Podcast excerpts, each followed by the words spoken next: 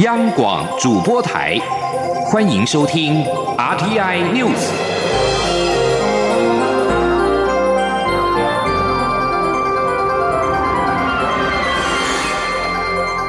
听众朋友您好，欢迎收听这节央广主播台提供给您的 RTI News，我是张顺祥。日媒报道，钓鱼台的海域台湾渔船数大增，日本对此向台湾提出抗议。外交部在二十号重申，钓鱼台是中华民国领土，将针对这项议题持续向日方来沟通。外交部发言人李宪章二十号回应表示。钓鱼台列屿是中华民国的领土，针对相关海域的争议，台日双方渔船根据台日渔业协议实现资源共享的目标，并在共同协议海域内进行作业。对于媒体报道，台湾的渔船近期进入到钓鱼台周边海域的数量急增，李宪章说，将就此议题持续跟国内的渔政单位保持联系，掌握台湾渔船的动态，也将基于台日友好关系，持续跟日方理性的沟通，关注到两岸的议题。台北市长柯文哲跟上海市的副市长周波在双城论坛的晚宴当中，都提到了两岸一家亲。柯文哲并且说，两岸一家亲与九二共识在台湾已经被标签化，应该换个新名词。对此，陆委会副主委邱垂正表示，两岸政策属于中央职权，两岸城市交流应该少点政治，多办点正事，并且秉持对等尊严的。原则才能够有利两岸的互动跟永续的发展。请听记者刘玉秋的采访报道。台北、上海双城论坛登场，台北市长柯文哲再次提到两岸一家亲，并认为九二共识与两岸一家亲在台湾已被标签化，有向上海方提出所有人都可接受的新名词构想。而上海市副市长周波也说，对待两岸关系和平发展，九二共识是政治基础，也是两岸城市交流正确认知。对此，陆委会二十号举行例行记者会，副主委邱垂正在回应媒体提问时表示，两岸关系及政策是中央的职权，两岸城市交流应少一点政治，多办一点正事。政府会持续关注两岸城市交流情况。政府认为，两岸城市交流应秉持对等尊严的原则，合于规范，不应设置任何的政治前提和不当的。干扰，方有利于两岸良性互动、有序发展。政府未来也将持续关注两岸的城市交流情形，并加强与县市政府的互动联系，建构中央与地方良性的协作关系，共同推动两岸城市交流的健康有序发展。另外，前总统马英九在新书发表会中再度提到不排斥统一。邱垂正表示，若会对马前总统的说法没评论，但政府维护中华民国主权独立及台湾的民主体制一贯坚定。台湾未来的选择权属于台湾两千三百万人民共同决定。政府根据中华民国宪法及两岸人民关系条例以及相关法律处理两岸事务的立场也一贯坚定。中广电台记者刘秋采访报道：中国大陆海协会的前会长陈云林前往海基会大楼吊唁已故的海基会前董事长江炳坤。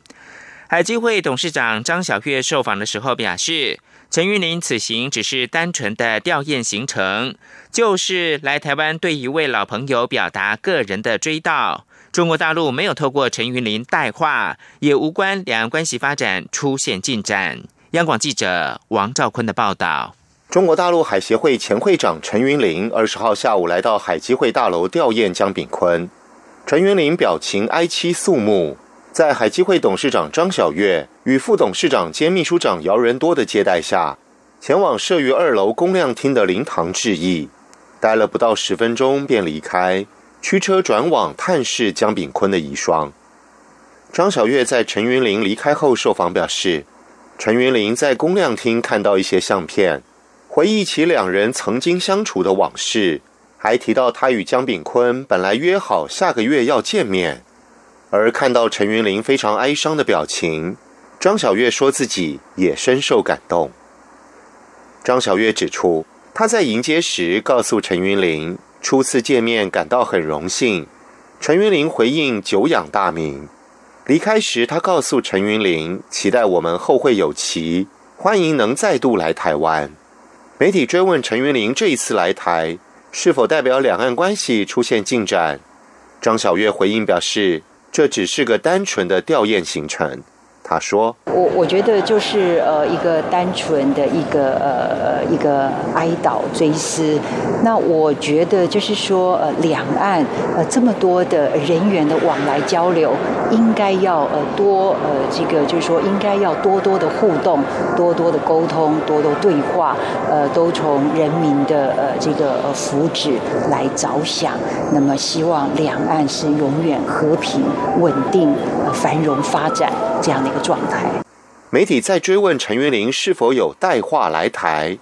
张小月说没有。陈云林来台就是对一位老朋友表达他的追悼，仅是一个单纯的吊唁行程。陈云林在吊唁后发出一篇名为《斯人已去，事业长招》的文章，表示江炳坤是老朋友、好朋友，是两岸同胞共同尊敬的使者，是台商公认的大家长。陈云林指出，历史已经证明，两岸关系和平发展是一条有利于两岸同胞、有利于中华民族的煌煌正道，也终将铭记江炳坤和那些为两岸关系改善发展做出贡献的台湾有识之士。中央广播电台记者王兆坤在海基会的采访报道。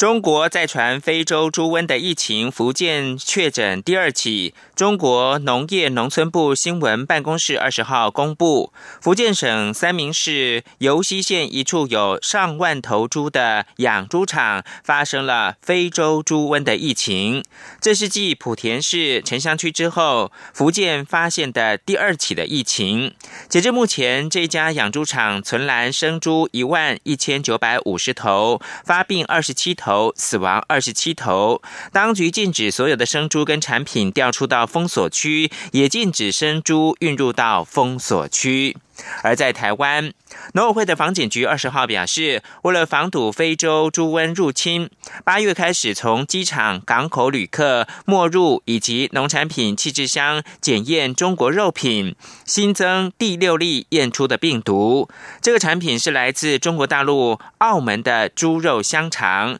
有旅客从澳门飞高雄小港机场带入，而且已经采罚过了。非洲猪瘟疫情在中国大陆爆发，陆委会已经行文三次给中国大陆，要求加强电商的管理，通报疫情的现况，但是都惨遭已读不回。非洲猪瘟来势汹汹，行政院长赖清德视察金门小三通跟动植物防疫检疫的情形，要防疫单位发挥八二三炮战的精神，阻绝非洲猪瘟的疫情于境外。前总统马英九二十号在新书发表会中再度提到不排斥统一。总统府发言人黄崇彦回应表示，在台湾面对因应中国各项打压及内政涉入的同时，类似的倡议非常不当，形同对国际社会释出了错误的讯息，也侵害到国民决定未来的权利。央广记者欧阳梦平报道。前总统马英九二十号发表新书《八年执政回忆录》，其中评论了历届总统，并对现任总统蔡英文有些比较负面的评论。马英九在受访时也再度提到，不排斥统一，但要在适当条件和时机才能做。对于不排斥统一的说法，总统府发言人黄崇彦二十号下午回应表示，总统府已经一再陈明，当台湾正面对中国在国际社会甚至国内的各项打压或是内政涉入的行为而深感警惕，并多方寻求各种可能因应的同时，卸任总统类似的倡议，形同是向国际社会释出错误讯号，以为台湾不介意甚至是认同这样的打压。这点非常不当，也是侵害国民决定未来权利的行为。黄崇彦说：“我们要再次提醒啊，台湾人民对于未来的决定权，不应该作为啊换取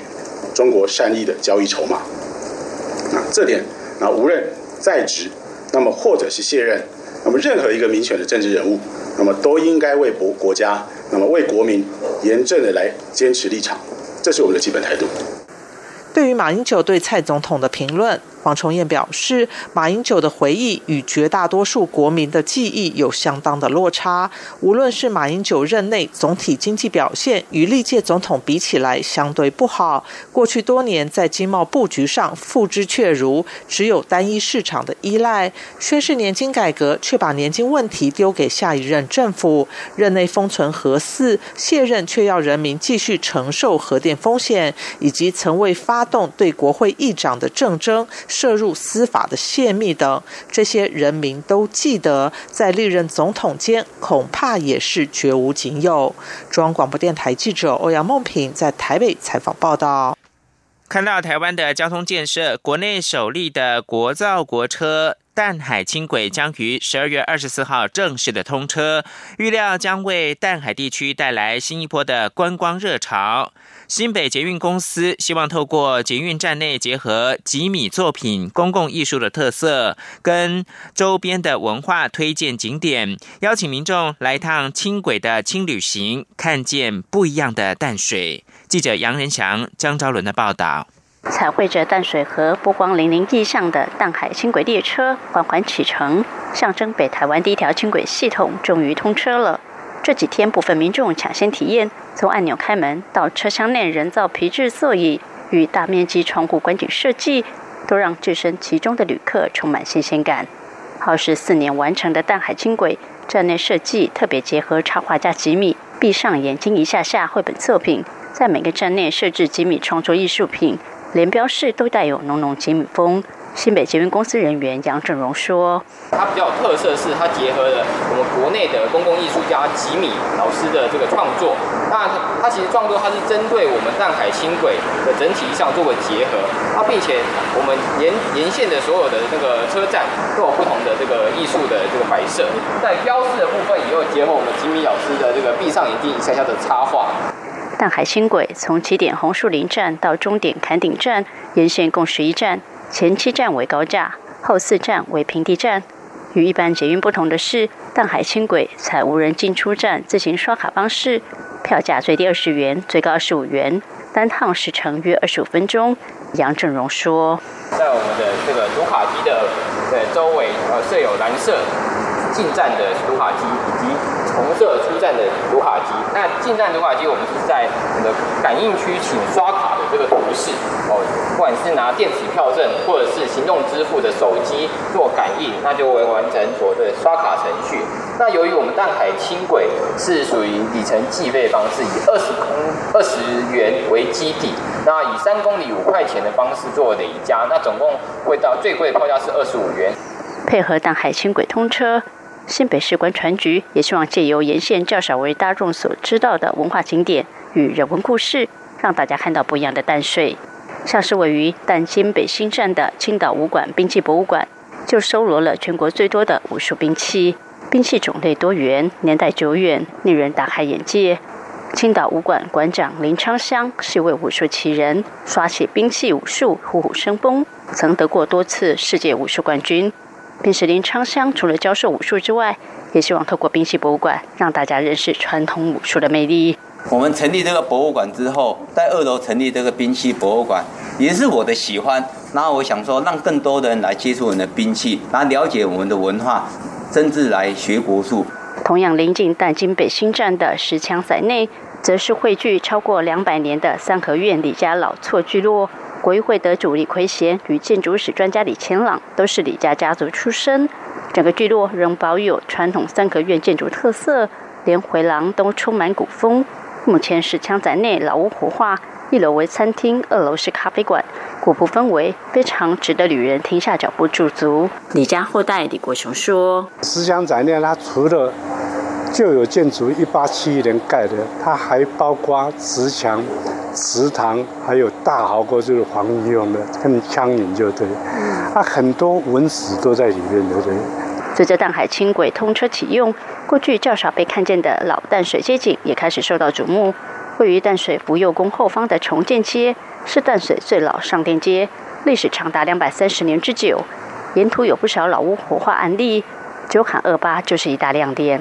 九坎二八老板九哥五年前以独特的美学策展观点，将两层楼的百年老屋巧手打造成别有洞天的文创展店与咖啡馆。屋内所有布置全都是使用收集的老物件，处处有亮点，是不容错过的景点。搭乘淡海轻轨列车，不止伴随精美作品，就连红树林、观音山、淡水美景也都能尽收眼底。民众不妨来一趟童话轻轨，体验一下新的未知旅程。中央广播电台记者杨仁祥、张昭伦，台北采访报道。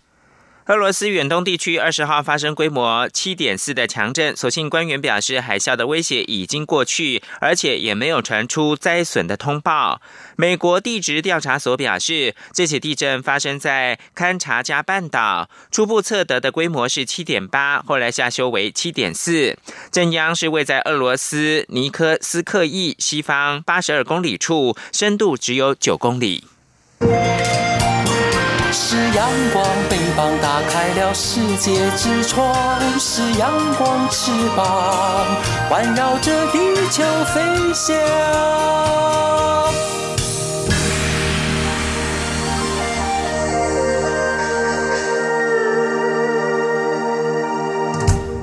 现在是台湾时间清晨的六点四十六分，又过了二十三秒。我是张顺祥，继续提供经济方面的新闻。行政院会通过一百零八年，也就是一元二零一九年的国家发展计划，设定明年经济成长率是百分之二点四到百分之二点六，失业率是百分之三点六到三点七，消费者物价指数 CPI 上涨率不超过百分之二。施政点包括了欢迎台商回台、双语国家。地方创生等，请记者王维婷的报道。国发会二十号在行政院会报告一百零八年度国家发展计划，以安居乐业、生生不息、均衡台湾、国家安全与国际参与为施政主轴，设定总体经济目标。根据明年的国家发展计划，明年经济成长率为百分之二点四至百分之二点六，失业率为百分之三点六至百分之三点七，消费者物价指数上涨率不超过百分之二。国发会报告指出，主计总处预测，我国明年度经济成长率为百分之二点四一。若全球经济温和成长，加上政策执行力奏效，明年经济成长可达百分之二点六。若全球经济风险扩大，政府也有稳定金融与经济措施，减低冲击。行政院长赖清德在院会才是，施政必须贴近民意，相关部会务必与地方政府密切合作，强化沟通，以发挥整体综合效益。行政院副发言人丁允恭转述说：“政府施政必须贴近民意，各项计划亦应有效落实到地方，请各部会针对与地方密切相关之业务，建立中央与地方协调合作平台，强化双方沟通与合作。”明确责权责分工，以利政策执行与追踪，并发挥整体综合效益。一百零八年国家发展计划施政重点为欢迎台商回台投资行动方案、双语国家、地方创生、新经济移民法立法、完备都更法制和产业创新条例修正。为了提高决策效率和强化人民有感，行政院也定定关键绩效指标，十三项跨机关政策共制定二十二项 KPI，包括反毒、公共化托育、新南向。空屋防治、石安五环和长照等都列入其中。另外，经济部也在行政院会报告循环经济推动方案，将重点产业放在金属产业和石化产业，建议透过推动新材料研发及专区、新材料循环产业园区、绿色消费与交易、能资源整合与产业共生等策略，优先在高雄建立示范场域，计划总经费为新台币一千零五十三点七三亿元。这项计划包含大林埔千村，而在高雄市政权轮替后，传出可能生变。经济部次长曾文生表示，此计划除了大林埔千村，还包括中油场地转型为循环经济研发基地。政策是延续性的，未来经济部会持续与新任高雄市府团队沟通。中央广播电台记者王威婷采访报道。中央银行在二十号举行今年最后一次的里监事会议，不受美国升息影响，央行持续维持利率不变，已经是连续十季没有调整利率。而央行市井明年的景气是不妙的，杨金龙也就是总裁表示呢，适当的宽松货币政策来支撑。记者陈林信宏报道。央行表示，从九月理事会议以来，美洲贸易冲突升温，全球金融情势趋紧，扩张力道趋缓，贸易动能减弱，国际金融市场波动剧烈，因此预测明年全球及主要经济体景气走缓，全球景气潜藏下行风险。央行更是大幅下修明年台湾经济成长率预测，从上一次预测的百分之二点四八调降至百分之二点三三，物价也下修至百分之一点零五。央行总裁杨金龙在会后记者会上表示，台湾的主要贸易伙伴都下修明年经济成长率预测，再加上主机总处也下修明年出口和进口值，因此才会大幅下修台湾经济成长率预测。对于外界质疑央行在今年台湾国内景气不错的时候却没有升息，错失了机会，杨金龙则表示，央行货币政策看长期，不会因为今年景气不错就升息，以获取明年降。息的空间必须采取稳健的做法。杨金龙说：“就是说美中贸易的一个摩擦，那美中呢都是我们的我们的重要的价的那个什么，我们的重要的一个贸易伙伴。哦，他们的经济呢是攸关到我们台湾。另外，我刚刚也有提啊提到哦，就是说我们的贸易伙伴，主要的贸易伙伴，刚刚我也谈要提了，就是说他们经济都失落当下。那基于这些的因素。”啊，我们维持利率的不变。那维持利率的不变呢？也不是说我们就是很差，不是。哦，只是说我们要让这个经济能够持续呃成长的时候呢，我们采行这个啊宽松的一个货币政策来支撑它。杨金龙也指出，目前台湾采行的适当宽松货币政策是妥适的，可以应应未来景气下行的风险。所以，央行此次理事会认为，维持现行政策利率以及 M two 成长目标区不变，有助于整体经济金融稳健发展。中央广播电台记者陈林信鸿报道。美洲贸易战影响持续的发威，经济部公布十一月的外销订单金额是四百七十六点八亿美元，表现不如预期，年减百分之二点一，由红翻黑。由于贸易战的影响，全球经济成长放缓，原物料价格持续的下滑，预估十二月的订单将会比照十一月走势，衰退幅度可能会扩大。不过，经济部也预估呢，今年全年的接单金额仍然是可以突破五千亿美元大关，开出历史新高成绩。继续，请听记者谢佳欣的专题报道：面板厂冲击，体质好便不怕景气寒冬到。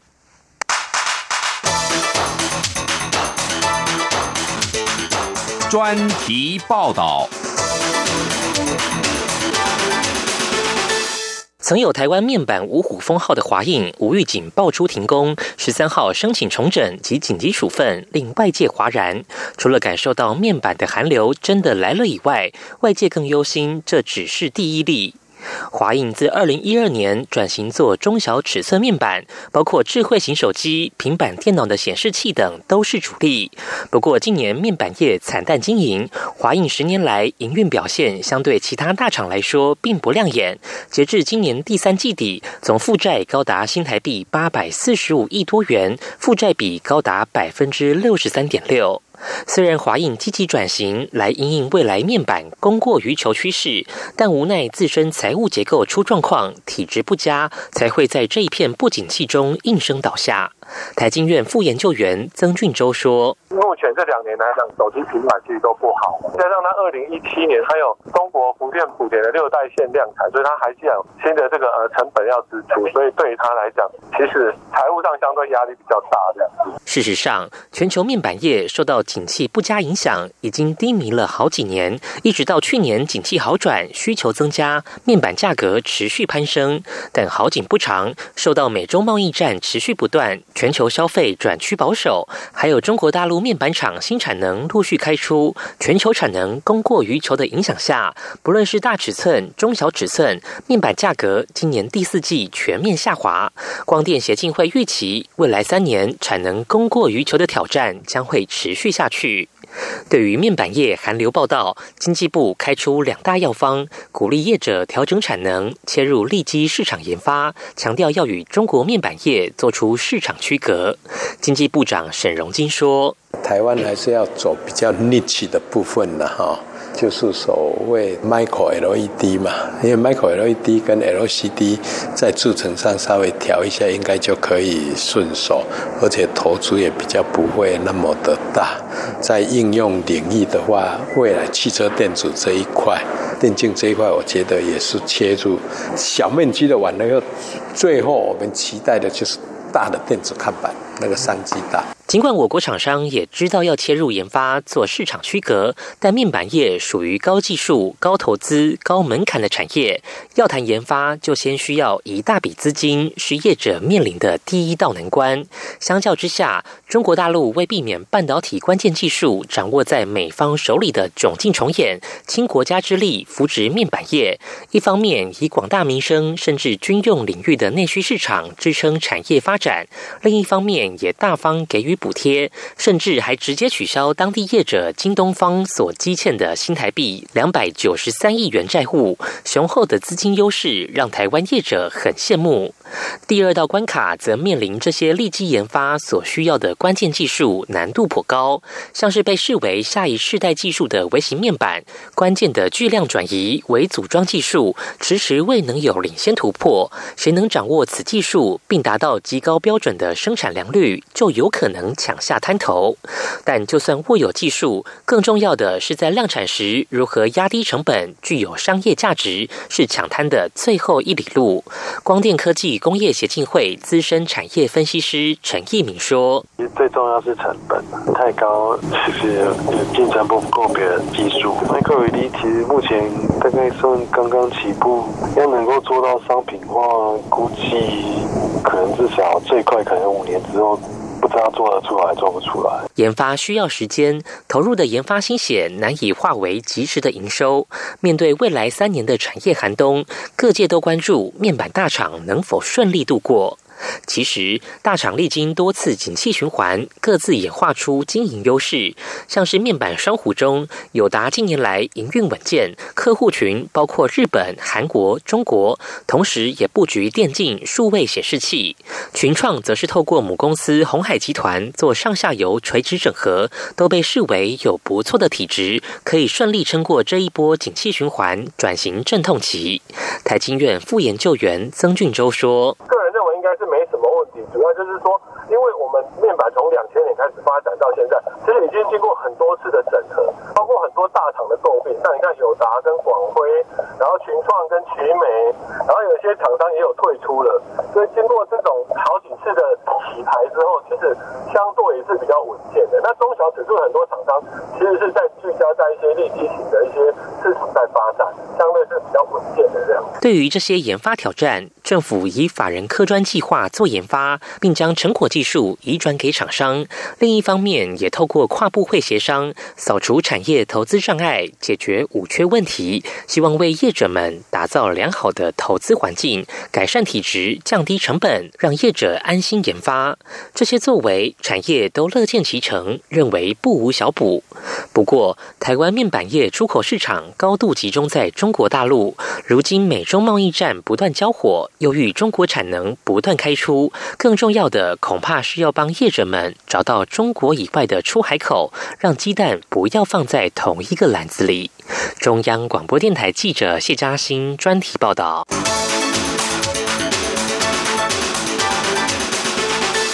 最后提供给您是美国联邦政府在传出关门的危机，美股再度重挫，三大指数中场再度跌了超过百分之二，纳斯达克指数跌了一百零八点。以六千五百二十八点做收，跟八月来比的话，已经跌掉了近百分之二十。道琼工业指数跌了四百六十四点，收在两万两千八百五十九点。道琼自十四号以来已经蒸发超过了一千七百点，进入十二月到现在呢，也已经下挫超过了百分之十。而标准普尔五百指数跌了三十九点，成为两千四百六十七点。以上新闻由张顺祥编辑播报。